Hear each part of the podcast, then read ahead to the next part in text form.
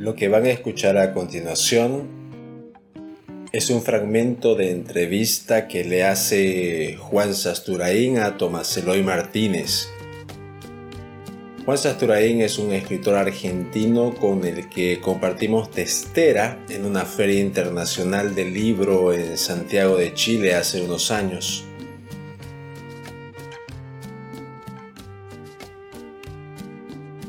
Tomás Eloy Martínez fue un escritor argentino, centro de mi admiración madura cuando superé la admiración adolescente que me generaba García Márquez. Hoy Juan Sasturain es el director de la Biblioteca Nacional de la República Argentina y Tomás Eloy Martínez lleva como 10 años de muerto. Sin embargo, cuando encontré este fragmento de entrevista sentí una cosa absurda. A ver, me explico. Cuando vi este fragmento de entrevista sentí que si Sasturain estaba ahí con Tomás Eloy y luego estuvo sentado a mi lado en esa feria del libro, entonces de alguna manera muy boba yo también estuve con Tomás Eloy Martínez. Sí, es una suerte de silogismo desesperado, sin pies ni cabeza, pero tan contundente para mí, incluso hoy. En la entrevista, em, Tomás Eloy habla que está escribiendo su última novela, Purgatorio.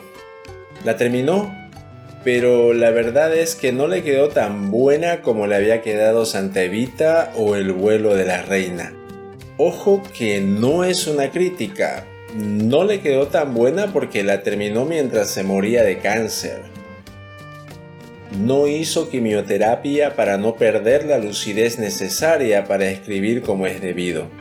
Por lo tanto, el libro del que habla en la entrevista es un acto supremo de compromiso con la literatura.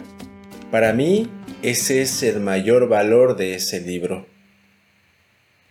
Los invito a escuchar al amigo que una vez vi en Santiago y al maestro que no conocí nunca pero que llevo siempre conmigo cada vez que me siento frente a un teclado. Bienvenidos a Relatos para escuchar con dudas. El territorio virtual donde husmeamos llenos de desconfianza por los recovecos de la literatura y la historia. El episodio de hoy. los personajes. Personajes muy fuertes, que tienen nombres muy fuertes, que han influido y han hecho que, qué sé las madres les pusieran a sus hijos esos nombres, ¿no? Los personajes nacen con un nombre, se imponen al autor con su nombre y su apellido propios. Mm. Y si el autor intenta variar, modificarlos, eh, los personajes se resisten porque el nombre indica en las novelas, no en la vida, una personalidad. Se llaman de una manera yo, los personajes me nacen a mí en mis novelas, vienen ya con el nombre puesto. Cuando se me ocurren tienen su nombre, sí. ¿Ah, sí? Y, el ¿Tan fuerte es eso? ¿En tu caso? En mi caso es fuerte, sí. Todos los que, bueno, en las novelas que aluden a personajes que existieron, eh, como Juan Domingo o Eva, el nombre viene, el personaje viene, con el nombre este, impuesto, digamos. En las otras novelas, en las novelas más de, imaginación completa, los, eh, los personajes, el nombre viene y por lo general viene con un acento, una inflexión inicial. A ver, por ejemplo, en, el, cantor de tango. el cantor de tango se llama Cadogan. Bruno Cadogan. Cadogan. Es un hombre eh, anglo y el personaje se llama Cadogan, con lo cual hacen muchos chistes en las pensiones de Buenos Aires. Pues, eh, con todas las aliteraciones. Sí, con Cadogan, etcétera, que, Sí, que el nombre tiene, ¿no? Sí. Muchos chistes. El pobre yankee que viene aquí y está perdido en la ciudad de Buenos Aires. No, entiende por qué su nombre suscita tantas bromas. Sí. ¿Y ahora qué, pueden esperar? ¿Qué estás haciendo ahora? Ahora estoy escribiendo una novela que se llama Purgatorio. Yo trato de... cuenta la vida cotidiana, la vida de cada día de los argentinos, una vida que yo no viví, por lo tanto me la quiero contar para cubrir un episodio de mi vida que, que no existe, ¿Qué es periodo? el periodo de la dictadura. Yo no estuve ni un día de la dictadura militar aquí en la Argentina. literalmente del 76 al, al 83. Al- claro. Sí, exactamente. Empieza con una mujer de 60 años que es cartógrafa, que trabaja cerca de mí, de la casa donde vivo en Estados Unidos, en Highland Park, Ajá. en New Jersey. Sí. Y un buen día oye una voz que le sorprende. A ella le han matado al marido 30 años antes. Sí. No sabe muy bien. Es decir, empieza en la actualidad y, eh, Y se remonta, remite- le remite al marido, sí. Este, un buen día oye una voz que le resulta familiar, es una voz en inglés, Mm. se parece a la de su marido. Eh, su marido no sabía hablar ni una palabra de inglés, por lo tanto no puede ser él.